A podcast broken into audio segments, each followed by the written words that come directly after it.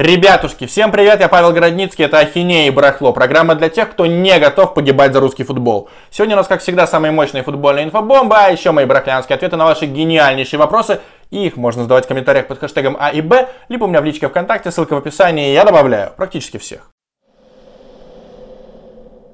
Рубрика «Антикайф». Советский спорт могут признать банкротом. Я увидел этот заголовок, потирал ручонки, нажал, думал, все, пиздоте наступает совку. Но нет, там просто какие-то мутные долги перед типографией, которая сама банкротится. Это знаете, как у Первого канала, который хронически должен Останкина за аренду оператором, режиссером, монтажером, целым продакшеном. Там просто сотни миллионов рублей долгов, но Эрнст до сих пор работает и Первый канал по-прежнему вещает. Так и здесь. Советский спорт пока далек от смерти. В этом и антикайф, я надеялся, что он сдохнет. Давайте просто посмотрим, кто свалил из совка за последние годы. Егоров отец, Егоров сын, Мужник, Локалов, Абушкин, Кириленко, тот же Барзыкин, Тихомиров, Тихонов, Лысенков. Все они поняли, что делать в советском спорте абсолютно нехер. Это тотальнейшее болото. Если ты автор или редактор, то тебе по умолчанию херово работать в советском спорте, потому что там задерживают зарплату, например, на 2, 3, 4 месяца. С гонорарами полная жопа. Могут зажимать их, например, 7-8 месяцев, причем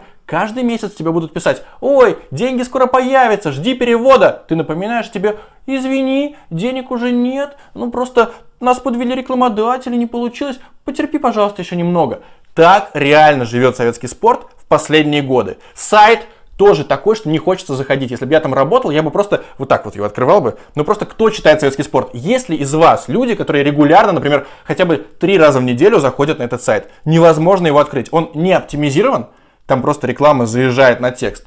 Там нет адекватной статистики, нет нормальной рубрикации, а если открыть более-менее старый текст, например, пятилетней давности, то слова будут склеены. То есть никаких пробелов. Я как-то искал цитату и вот это обнаружил. Никто не занимается этим сайтом. Есть нормальные ресурсы. sports.ru, eurosport.ru, Спортэкспресс, чемпионат.ком, даже Спорт24. Все это лучше, чем советский спорт. Я не понимаю, для чего они существуют. Конечно же, крах советского спорта связывают с именем бесталанного кончалыги Николая Еременко. Он просто угробил это издание, он руинил всякие радио, он везде воровал. Но здесь, если ты к нему подойдешь и скажешь, Николай, а почему у вас из советского спорта ушло так много хороших авторов и редакторов? Он ответит, понимаете, мы функционируем по принципу Порту или Аякса, то есть мы воспитываем и прокачиваем наших журналистов, а потом эти достойные люди действительно куда-то уходят в не менее уважаемые издания. Нет, просто советский спорт говно, поэтому люди забирают свои трудовые книжки, прощаются и забывают все это, как страшный сон.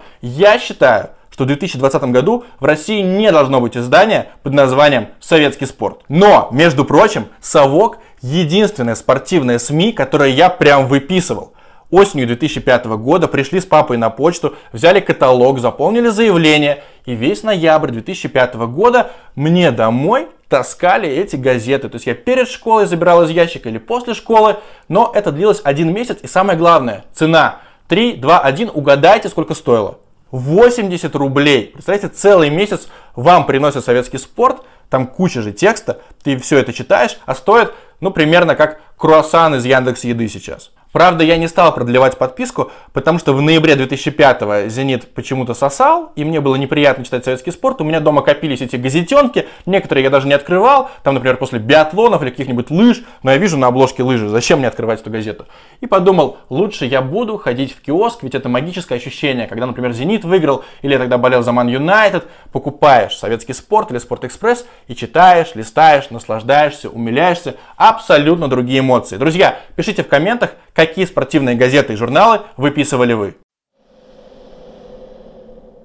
Ребятушки, должен честно признаться, Бундеслигу я в среднем включаю где-то пару раз в год. И 26 мая будет именно такой день, потому что Боруссия Дортмунд примет Баварию из Мюнхена. Мой легальный партнер Париматч специально к этой игре подготовил крутейшую акцию. Можно выиграть до 25 тысяч рублей. В чем суть? Прыгаем по ссылке в закрепленном комментарии, авторизовываемся и угадываем минуту первого гола в этой игре. Кто точно угадает, получит до 25 тысяч бонусных рублей. Все условия там же, в закрепленном комментарии. Теперь к новостям. Василий Кикнадзе объяснил, почему Локомотив не продлил контракт с Семиным. Кикнадзе пришел на интервью к Стагниенко. Стагниенко прекрасный комментатор, хороший спортивный журналист, но я не могу назвать его выдающимся интервьюером. Я так понимаю, что Владимира натаскивали, готовили ему вопросы, поэтому получилось как минимум не стыдно именно со стороны Стагниенко. Со стороны Василия Кикнадзе был абсолютнейший пиздец, потому что у, у него было куча времени подготовиться. Вот он объявляет, что извините, вместо Семина будет другой тренер, и ты собираешь фактуру, ты собираешь фактически компромат на Семина. Убедительные аргументы, почему от Палыча надо было избавиться. Но вместо этого я за все интервью узнал один интересный факт лично для себя. Оказывается, преемник Семина Марка не Николич, а Николич. Ударение ставится иначе. Все остальное, вот, пожалуйста, мем, абсолютная вода. Слушать было неинтересно. Аргументы абстрактные. Классический пример просто с этого интервью. Василий Кикнадзе говорит, Марко Николич воспитывал молодежь. Сейчас его воспитанники рубятся в топ-5 чемпионатов Европы. Сами посмотрите. Ни одной фамилии этот руководитель нам не назвал. Почему было не выписать себе на бумажку хотя бы трех игроков? Как так можно готовиться? Я не знаю. Что бы сказал я, если бы я был Кикнадзе, я убрал Семина, и мне надо как-то оправдаться. Я бы пришел к Стагниенко и сказал, вы понимаете, Бабки – проблема, в стране кризис. Мы государственный клуб, у нас урезают финансирование. И мы больше не можем себе позволить Юрия Павловича Семина, уважаемого специалиста. Мы режем прайсы, мы избавляемся от дорогих активов, и наш сегодняшний выбор – это Марко Николич, потому что он готов работать в таких условиях. И еще я бы, конечно, извинился, что так попрощались с Семиным и сказал, будет нормальное прощание. Вместо этого Кикнадзе отпирался, брыкался, ну и показал себя полнейшим бездарем. Гонсало Игуаин. Думает над возвращением в Ривер Плейт, чтобы завершить там карьеру.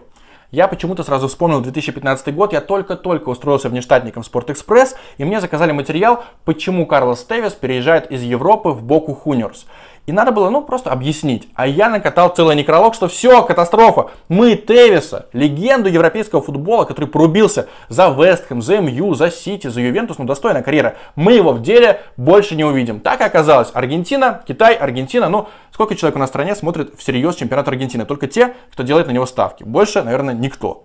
Так и с Гонсало Игуаином. Если он свалит, все, мы с ним тоже прощаемся. Друзья, к вам вопрос, я ответа не нашел. Кто круче, Игуаин или Тевис? Для меня они одинаковые, просто результативнейшие, эффективнейшие бомбардиры. Но Игуаина я люблю капельку больше. Во-первых, он поспокойнее. Во-вторых, он все-таки играл за Реал Мадрид. Ну и в-третьих, у него столько проигранных финалов, что его просто жалко. «Зенит» отпразднует 95-летие онлайн-концертом. Что с этим не так? Во-первых, ставьте лайк, кого заебали страшно уже эти онлайн-концерты. Второй месяц всякие музыканты бренчат у себя на гитарках. В Инстаграме, на Ютубе, во Вконтакте вот был фестиваль. Я не понимаю, кто это смотрит. Но что не так с этим концертом? Ну, во-первых, позвали странных исполнителей. Хедлайнер всего мероприятия, внимание, Татьяна Буланова актуальнейшая артистка. Еще там есть группа НЭП. Чем знаменита группа НЭП? У нее 2000 подписчиков во ВКонтакте и тур по Ленинградской области. Сейчас всякие говнари, рокеры скажут, ты чё, группа НЭП была даже в Ленинградском рок-клубе, ей 32 года, богатейшая история. Ну и что? Группа известна одним хитом, который она написала почти 20 лет назад. Мне все по барабану, я болею за «Зенит». И так теперь НЭП живет от одного ивента «Зенита» до другого. Я не понимаю, где еще они выступают и кто на них ходит. Ну и третье. Почему-то в списке исполнителей нет величайшей группы «Бивни». Эта группа еще в первой половине нулевых накатала то ли два, то ли даже три альбома с песнями исключительно про «Зенит». Но я так понял, что у «Зенита» и «Бивни» сложнейшие отношения, поэтому Александр Махнач не выступает со своими треками. Сейчас случайная история из 2007 года. Просто о зашкваре группы Бивни, как вообще раньше шкварились музыканты. Смотрите, как шкварятся блогеры сейчас? Что самое зашкварное? После, конечно же, рекламы пирамид. Сотрудничество с Кремлем. Поперечному, например, до сих пор припоминают, да и Хованскому тоже. Как сотрудничали с Кремлем 13 лет назад? Была группа Бивни, питерская, маленькая, очень локальная. Фанаты «Зенита» ее слушали. И там лидер этот Александр Махнач накатал трек про Андрея Аршавина, который назывался «Давай, Андрюша». Там все этапы карьеры Шавы, ну просто вот месяц послушать и забыть. Но там была строчка «На жилах, но зато красиво, и нам по силам грант любой, когда великая Россия одной командою с тобой».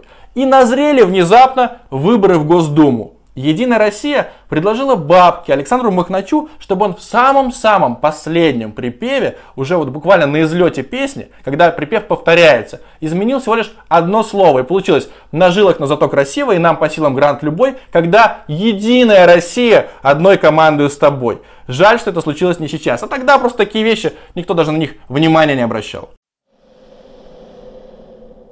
Ромело Лукаку рассказал, что никогда не простит Андрея Виллаш-Боша. Маленький квиз.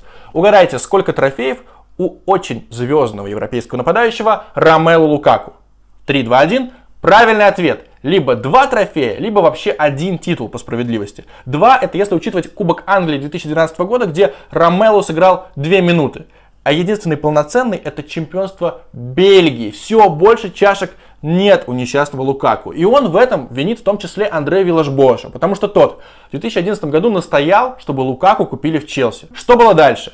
Лукаку сел на лавку, играл за молодежку там или за какую-то вторую, третью, десятую команду. В общем, Виллаш Бош не считал, что Лукаку созрел для игр, например, в Лиге Чемпионов. А Челси в том сезоне взял Лигу Чемпионов. И Лукаку остался без медальки. И до сих пор он чешет башку и грустит и думает, как же так, я был бы обладателем Кубка Чемпионов, а так я, получается, бестрофейное чмо. Но вообще, Лукаку все равно летит мой грандиознейший респект, потому что он, во-первых, мега качок, у него строго мышечная масса. Во-вторых, он полиглот, знает страшно сказать, сколько языков, я без Википедии даже не вспомню. Ну и в-третьих, ему, получается, 26 или 27 лет, он акселерат. У него полсотни голов за сборную Бельгии. Дзюба его старше на 5 лет, у него в два раза меньше банок.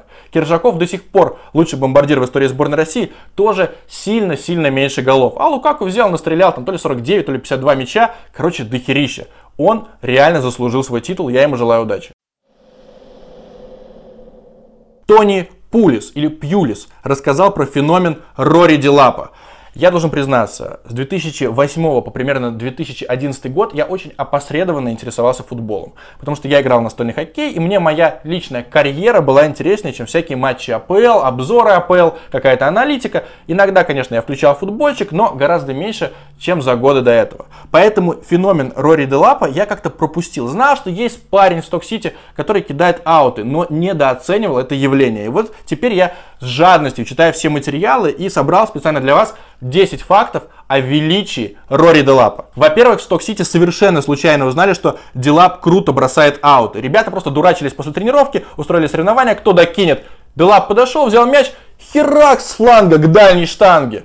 И люди просто с такими глазами стояли, ты типа так умеешь? И оказалось, что Делап был чемпионом школы по метанию копья. Соответственно, этот скилл пригодился ему и в футболе. Разумеется, Делапа сразу же стали использовать по назначению. Он просто брал мячик, фигакс, и получался дополнительный угловой еще и с бонусом, потому что после аута офсайды не считаются.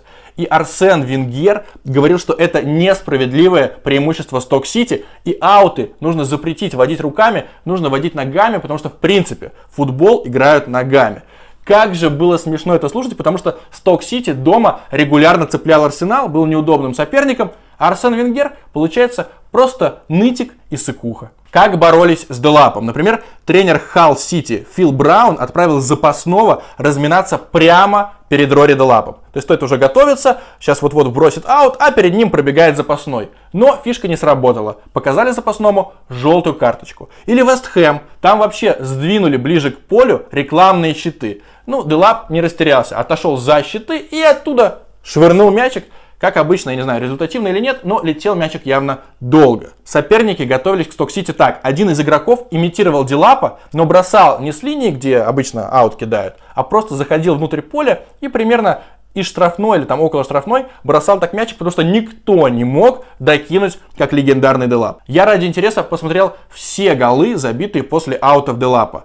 Привет каналу Буря в стакане. И вся эта подборка длится, внимание, 4 минуты 38 секунд. Это очень-очень долго. У Рори Делапа была привычка. Перед броском он всегда вытирал мяч полотенцем, потому что ему так было удобно. Но в премьер-лиге запретили эту фишку, потому что ну, надо было лишить каким-то образом Сток-Сити этого преимущества. Так Сток-Сити спроектировали форму, где с внутренней стороны была тряпочка, которой этот Рори Делап вытирал мяч. Поэтому полотенца были уже не нужны.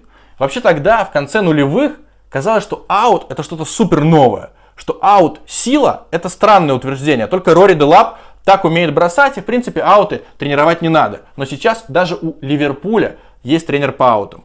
И, между прочим, суммарно с бросков Рори Делапа забили 24 гола, но только 5 из них были прямыми ассистами. То есть Делап закидывал, там дальше какая-то кутерьма в штрафной, и кто-нибудь затыкал мяч в сетку. Ну и последнее. Лично мой самый любимый мяч после вброшенного аута Аршавин Вандерсару в очко. Анюков кинул, Шава подхватил, парочка касаний и четко между ног, пусть и с рикошетом. Кстати, сам Аршавин говорит, что в этом не было ничего особенного.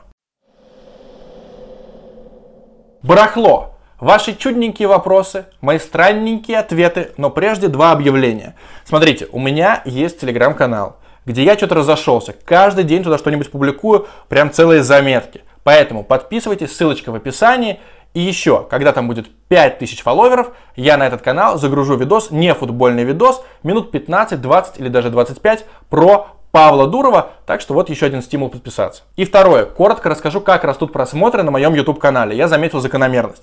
Когда у меня было, например, 5000 подписчиков, видосы собирали 7000 просмотров. Когда 9000 подписчиков, где-то 11-12. Сейчас у меня 12 тысяч подписчиков, и видосы стабильно собирают 15 тысяч просмотров. Я вышел на некоторое плато, рост замедлился. Поэтому, друзья, если вы смотрите меня без подписки, нажмите, пожалуйста, на кнопку. Этим вы очень сильно поможете каналу, потому что просмотров станет больше. Хочу в ближайшее время дойти до стабильных 20 тысяч. Еще раз спасибо. Теперь к вопросам. Лука Модрич переоценен или недооценен? Что думаешь про его золотой мяч? Лука Модрич оценен очень адекватно. Это хороший, яркий футболист, тусклый за пределами поля, полезный, эффективный и так далее. Но по его золотому мячу есть вопросы. Откуда эти вопросы? Еще в 2016 году, когда право определять победителя золотого мяча перешло от всяких капитанов Брунея, тренеров Бутана, к журналистам France Football, как было раньше, до этого, я сразу сказал, это журналисты, журналистам нужны сенсации. И вот сенсация грянула в 2018 году, когда приз дали Луке Модричу. Я не говорю, что он совсем не заслужил, но давайте честно. Вот мы берем весь 2018 год.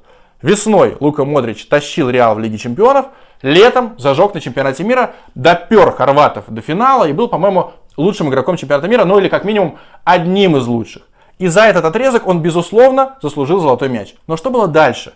Начиная с сентября и заканчивая декабрем, Лука Модрич не показал вообще ничего выдающегося. Поэтому, если мы берем 2018 год целиком, то там должен был быть победителем снова Криштиану Роналду, который и весной забивал решающие мячи в Лиге Чемпионов, и на чемпионате мира хетрик в ворота Испании, и потом перешел в Ювентус, адаптировался, забивал. Так что за 2018 год лично я дал бы золотой мяч Криштиану. Но вот такие правила почему-то у нас обладателя золотого мяча выбирают в конце года. Было бы гораздо логичнее определять летом, либо сразу после сезона, если нет чемпионата мира или чемпионата Европы, либо после крупного турнира. Каким своим текстом ты гордишься?